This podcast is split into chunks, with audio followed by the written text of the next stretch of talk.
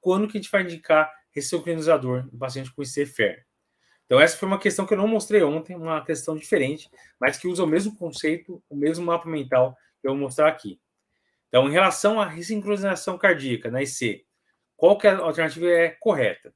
Então, aqui, pacientes demonstraram melhores benefícios quando tinham uma disfunção sistólica, fracionação menor que 40, com BRD.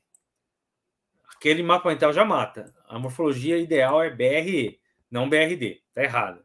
B. A eficácia da ressincronização está amplamente demonstrada com benefício clínico na melhora de sintomas, qualidade de vida, redução de admissão hospitalar e melhora de sobrevida. Exatamente. Ressincronizador, quando está bem indicado, ele promove todos esses benefícios mesmo. Vamos ver as outras por que não estão certas. C. Os pacientes considerados hiperrespondedores são aqueles de etiologia isquêmica? Não, etiologia não isquêmica. Sexo um pouco difere e com duração de complexo acima de 150 e não 120. Então, várias coisas erradas nessa alternativa. D. A duração do complexo QRS não exerce um papel relevante na probabilidade de benefício. Não, está errado. Quanto maior, melhor. Quanto mais de sincronia, mais sentido faz você colocar um ressincronizador. Colocar lá os eletrodos para o coração bater de forma sincronizada. Então, teoricamente, quem mais se beneficia é o morfologia de BRE com QRS acima de 150 milissegundos. E o benefício da sincronização em pacientes com FA é semelhante ao dos ritmos sinusal. Não, FA é inferior. Ritmo sinusal é considerado hiperrespondedor.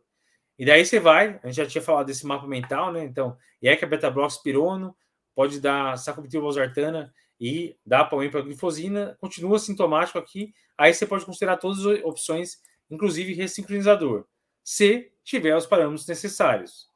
Então, é esse é o mapa mental que matou todas as questões de ressincronizador até agora, nos últimos 5, 6 anos. Então, quem responde bem é paciente com BRE, principalmente com QS acima de 150, indicação classe 1.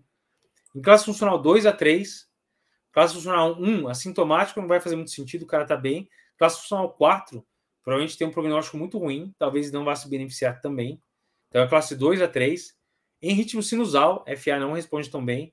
Com etiologia não isquêmica, paciente isquêmico não responde tão bem. Não é contraindicado, você pode até indicar, mas sabendo que ele não vai responder tão bem. E pacientes com ato de menor volume, que você consegue uma sincronização mais efetiva. Então, esses são os parâmetros que nos dizem quem vai responder bem ou não. Beleza? Então, mais uma questão que a gente nota fácil com esse mapa mental. É mais um mapa mental para você printar e colocar lá na, no seu quadro para lembrar um dia antes da prova.